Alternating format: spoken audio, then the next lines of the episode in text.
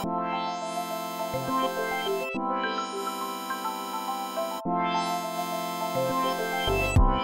事の間に。聞くラジオ。家事ラジ。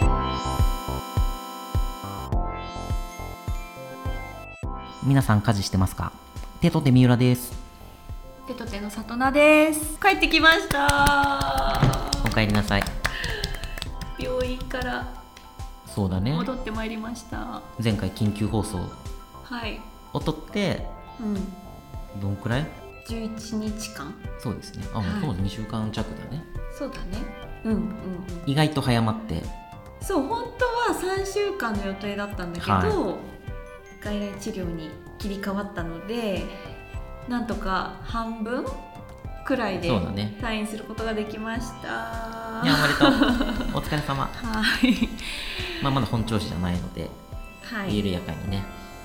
そうだね緩やかにやっていきたいと思いますけど。はい生きていきます。ご心配をしてくださった？あのカジラーのみんなにめっちゃ待ってるから。2000万人ぐらいついてるから、いやー本当うにん、ありがとうございます。ありがとうございます。うん。というわけで今日はその間にはい。えーどうやってまあ私がワンオペをしたか的な話をちそうですしたいと思いねます。パパもねありがとうございました本当いえに、いえいえ。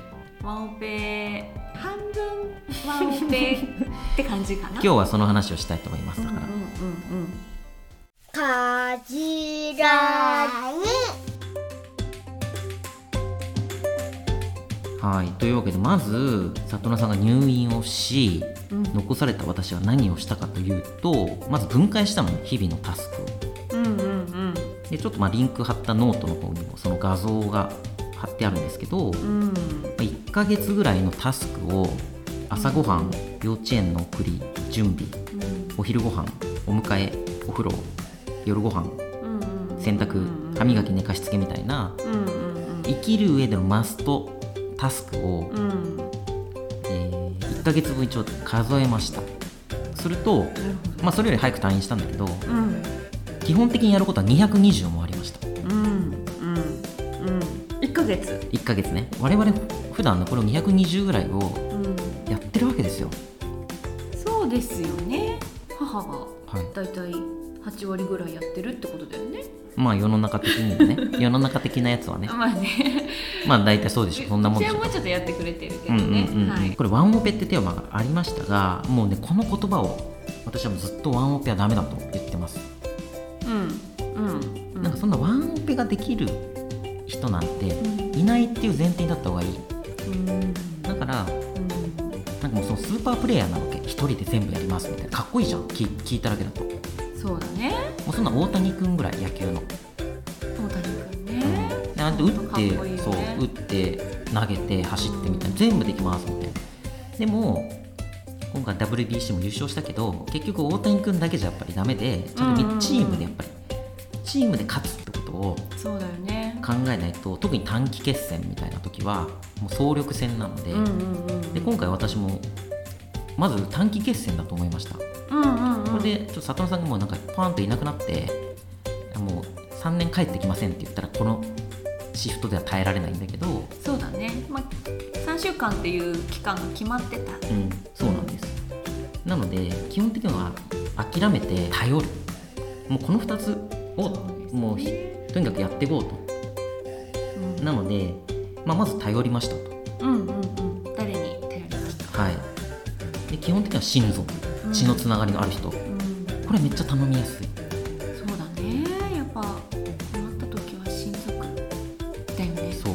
例えば両親とかうん。自分の姉姉とかうんうんそういう人にめちゃんこ頼りました、うん。ちょっと詳細まであんまり言ってると時間なくなっちゃうんであれだけど今まで5頼ってたとしたら、うん。まあ、70ぐらいまで頼ったかな。うんすごい。すごいレベルが上がった？上がった。頼るレベル上がった。頼でもそれもるレベル上がったね。短期決戦だから、うん。もうここはもう投げてとここは いつも投げないペースだけどみたいなこととかまず教えたりね幼稚園に行ってここで門を開けてここにチェックしてここで預かって、うん。みたいなこと全部教えて、うん。えーちょっとお迎え手伝ってもらったりとかうんでその時に必要なのがもう可視化してるこの220やることありますと。いうことが非常に大事でなんとなくやってくださいじゃなくて、あうん。こんなにやってちょっとやばいんですみたいなことをみんなで見るっていうことが非常に大事だったなと今振り返って思います。うんうんこの表を見せたの？この表を見せた。あそうなんだ。と見せても振り分けた。これはやってくれみたいな、うんじじも分かりやすいかもね。そうそうそう。みんなうん普段やってない人も、うん。まあ、分かりやすかかあとはまああの里奈さんんうん。もいろいろ根回ししてくれてママ友にそういう状況を伝えてくれてそうみたいですねなのがありましたね。子供同士が仲いいうん。ママ友だったから、休日に預かってくれるとかそうだね。預かるよとかって言ってくれてくれてたりとか、うん。あとは仕事をしてる手と手のメンバーもうん。一回来てくれて、そうそうそう。一緒に遊んでくれたりとかやっぱり一緒に遊んでくれるだけでも違うので。子供同士で遊ぶだけで刺激も違うしあとね違う大人の人が入るだけで、うんうん。子供たちもそれで疲れてそうだね。早く寝夜るとか、薬うん。寝れたりとか、そういうのがありましたね。うん、とにかく休日は子供のその体力をどう減らすか。そうだね。どう発散させるかが勝負だよね。そうそうそう。うんまあ、なのでもう、まあ、まず頼る。周りの大人にもう全力でこれやばいからお願いと。いうことをやってます。であとは諦めるというキーワードがあるんですけど、まうん。あ、さっき短期決戦って言ったけど結構家事育児って長期でずっとやり続けることだからさっき言った1ヶ月で220やることがあってうん。それで12ヶ月でいくつになるのそれ。だから2400とかうんその基本タスクですらあるわけ、うんうんでしかもその基本タスクってあの1時間でこれやりますみたいなこと書いてあるけど、うんうん簡単にその間にうん。なんか別のうん。なんかこぼしたとか、うんうんうん。朝ごはん思ったより食べないとかなんか謎のあの子供の変数がすごいね多いわけ。うまくいかないわけ、まあ、みんな知ってると思うけどカジラーのみんなは。そういうやっぱり思ったように進まないっていうのはもちろんあってだからえーそういう中で脳内のリソースをとにかく食うことがたくさん発生するから、なるべくその基本のレベルを下げておく。うん。諦める、だからうちパナップ女の子なんでうん。髪の毛結ぶってやつもあるけど、もううんあんまり得意じゃないので私は。そうだよね。ちょっとね手先がね。手先めっちゃ不器用な。う んなのでもうもう一つ結びバンみたいな。いうレベルですよでも結びしかしないとそうそうそう。もう決めた。そう決めた。諦めた。諦めた。うんうん。それはいいこいいよ。そう。であとはなんかその間に結構子供の文化祭イベントみたいなのがあって出し劇とか出し物とか、うんうんうん。うんそう1年に1回でかいやつがあったんでそれのなんか洋服のを着させることとか、うん。その準備はうちのばあばに手伝ってもらってて、うんうん。もうそれも頼んで。あれ優秀なのよ昭和平成の専業主婦さんは。めちゃくちゃちょっとビビった。すごい。でも本当もっと頼っていいきたいと思った。事前に私と打ち合わせをちゃんとしてくれて、うん。まあ、私がこれを着せてくださいっていうふうにお願いしたんだけどちゃんと予行練習してくれてたもんね。一回着て。すごいね。一回着せて。なんなら本番当日10分前にやるもんかと思ってるけどちゃんと事前練習するから。そうそう。私でさえも予行練習しないのに、うちゃんと予行練習して髪型もあのやってくれてね。ねこちゃこちゃ動く4歳児をね、うんうんうんちゃんと着付けてしてくれて。それだけでああれやんなきゃみたいなこと1個減るのであそうだ。ねもう気にしなくていいっていうのはすっごい自分をフラットにしておかないと不安なこといっぱいある。うん。気になることあるとやっぱり余裕がなくなっちゃうので。でもう一個はやっぱ家事って流れがあるのでうん。うん例えば冷蔵庫の中とかも、えー、とあ卵がもう賞味期限がとかうん。何かがた、えー野菜が足りないとかう、んうんなんか生き物じゃん冷蔵庫の中ってこう変動しててそれを把握していかなきゃいけないことをもう考えたない方がいいと思ってうんうん。もうひたすらにそういうこともこうなるべくやらないように料理をしない？料理をしないと買ってくるとか、本当はね美しいよ全全部自分でやりましてやりますみたいな。もう無理だから今この短期決戦で一人で、まあ、取り急ぎ生活を回すことを優先していこううんうんということの諦めみたいのが大事ですね。そうですね。諦めが大事ですね。はい、というわけで頼る諦めるという大きいうん。コンセプト。これをもう心に掲げて取り組むのが良かったなと思ってますと。であとちょっと細かいところでいくと、まあ、まずはそのアウトソーシングするわけそういうことって。だけどアウトソーシングしづらいものが、うんえー家の持ち物とかタンスの中身みたいなことはかなりプライベートな話になってくるので、洋服を選んだりとか。あそうそうそう。保育園なり幼稚園なりのうん。朝の準備みたいなことは、えー知らない人は知っといた方がいいかなと思っていて。そのパパたち？そう。うん。夫さんたちに。うん。いつママが入院するかわかまあらないそうだよね。そう。ので、入院するか本当に分かんないから。本当に。そういうことがあった時のためにタンスの中を。もちろんそれがなくても知っとけって話なんですけどここを知らないと結構うん。しんどいなっていうかああそうだよいねう気はしましたあそうそうそう。子そういうの。や靴下どこっぱ分かんないからうん。普段やってないとだからその辺はなんか料理とかなんかお風呂に入れるとかよりももっと細かい話なのでちょっと理解しておいた方がいいかなみたいな。うん。うん意外と大事なんだね意外と大事だとそれはね。思った。うん。であとはやっぱりずっと子供を見てあげることが大事だなと思ってうん。なんかこう母がいなくなったらこう母の愛みたいなのが足りなくなるんじゃないかなってすごい考えたんですよ、うんうんね心配してたそうすげえ心配してたんだけど、うん。まあなんかこう意外とうん母の愛みたいなことを神聖化しすぎてたかなと思って多分母がいなくてもそう見て反応して、うん。えー褒めたりとか、っていうことをとにかくし続けてあげれば、うん。それはそれで満たされるはずなので子供は、うんそれは父でも祖父母でもそういう眼差しを向けて観察して言葉をかけるっていうことを、まあいつもより多めに。うんうん。それはすごい心がけましたね。そうか。だからなんか母の愛は偉大みたいなことってうん。すごいいい話なんだけどやっぱりそこがあるからうん。父親の愛はいらないんじゃないかとかうん。いうふうにこうなりがちっていうか。そこまでなってる？父親の愛はいらない。父親の愛はいらないっていうか 神聖化しすぎうん。てるけどそんなこと全然なくて。意外とじゃあその父親の方が母の偉大なる愛がないと子供はダメだみたいにちょっとうんうん。うんうん思いがちなのかもしれないね。あそうそうそう。神聖視されててうん。なんか一緒にいつも寝るじゃない？母と子子たちで。うん。でも全然寝るし寝れたしうんうん。寂しいとかも、うん。まあ、頑張ってたんだろうけどね。出てこなかったから、うん。まあ、それはそれでうん良かったかなって感じがしますね。であとはは子供はテンションで乗り切れ。っていうのをツイッターで教えてもらってあのこんな状況なんだけどどうしましょうって助けてください教えてくださいって言ったら、うん。あの女性の方があの紙皿でパーティーするといいですよ。あで別に何でもいいんだけどあのなんか買ってきたものでも簡単なものでもいいんだけどこれパーティーですみたいなー感じのうん。うんテンションでいくとみんな盛り上がるみたいなので、うんうん。普段と違うそうそうそう。食卓みたいな？そう。うん。だから紙皿なんかピンクのさあったじゃん、うんドットの可愛いやつで。ま私が用意してたんですね。ありがとうございます紙皿。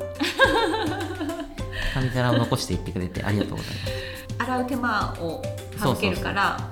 そういう意味で置いてってくれたやつをうん。でパーティーをしてそしてなんかパーティーイエーイみたいになって、うんうんうんなんかその1回はすごい盛り上がった。あそうなんだ、うん。ただのパンだったけど置いたの。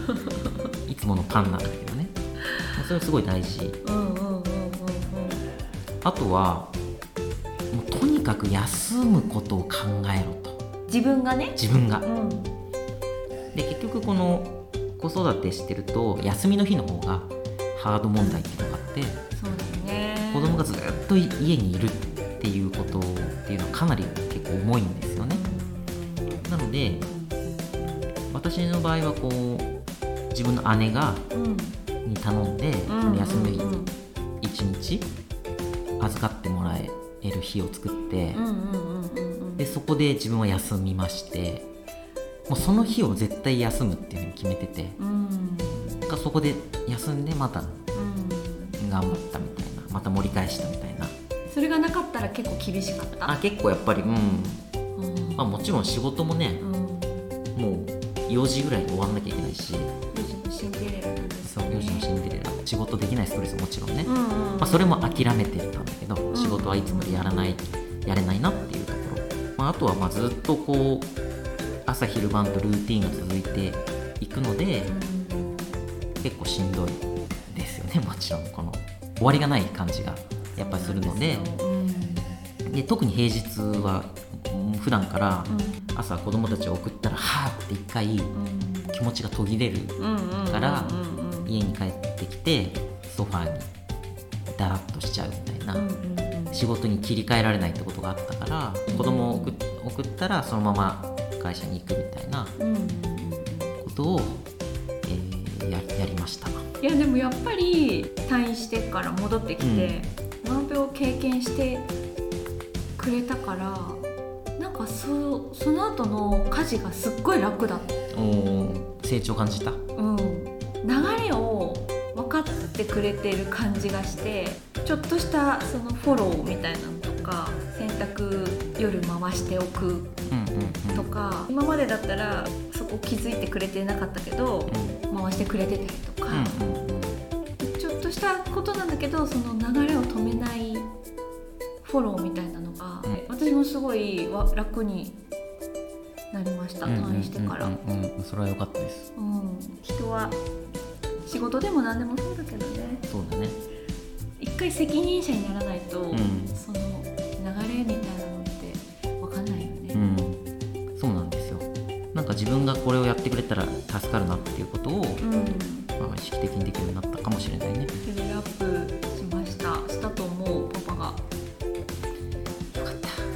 というわけではい。まあ、夫側がワンオペ的なものをどう乗り切るかという何かヒントにうん。なればいいなと思いますがここまで。そうですね。同じような状況に立った人のねそヒントに何かなればいいわ。なればいいうん、なととにかく頼って諦めるっていうことかな、短期決戦は、もうその2つしかないよね。もうそれしかない。全部、ん。あの深掘っていくとそれになるから、うん。ちょっとこのシリーズは頼るってテーマにしてるんですけど、えーどうやったら人に頼れるか。うん。もう頼るのめっちゃ難しいよね。みたいな今この時代って他人に自己責任って言われるから他人に頼りづらいよねって言ったうん。翌週ぐらいに入院決まったんで。そうそうそう。あ頼んなきゃいけない。もう課題来たみたいな話。で今回その血のつながりのある人はまあ頼れるってことは俺経験上分かったよね。うんうんうん。今までそれも頼ってなかった。全然頼ってなかったじゃん我々。うんだからそれは頼ってもいいと思ったしうん。あと逆になんで我々は頼れないのかっていうことをちょっとこのシリーズでもうちょっと考えていきたくて、そうですね。はい、なんで、え1個のテーマはなんだっけ人に迷惑をかけてはいけないという本。うんうんを里奈さんが次回ちょっと一緒に考えるテーマにしててはい。でその次は、えー、と沖縄とか山梨かな？であるような、えーまあ、助け合いのコミュニティみたいなうん。ちょっと面白い文化うん。みたいなのがあるので、うん。まあ、その辺からまあ頼るとか助けるとかうん。そこの心理的ハードルって何なの？みたいなうんことが分かるといいなと思ってます。頼るってめっちゃ大事。うん、だけど多分我々の世代はできてない人が多い。いやそうだよ。だから今さもうみんなチャット GPT だみたいなさ、うん。あの AI がすごいみたいになってて、うん。AI とか機械みたいな無機質なものにはバンバン教えて教えてみたいに頼るんだけどなんで横にいるリアルな人に頼れないの？我々。うん確かに。多分そこはお金がかかんないとかうん。人を傷つけなくていいとか自分が返さなくていいみたいな気持ちが発生してんのかもね。うん。そうだよね。っていうふうには思います。だからリアルの生身で頼る力をちょっと磨いていきましょ磨いていきましょう。はい、う磨きたい私も。はい、というわけで、えー次回も聞いてください。よろしくお願いします。はい。ありがとうございました。ありがとうございました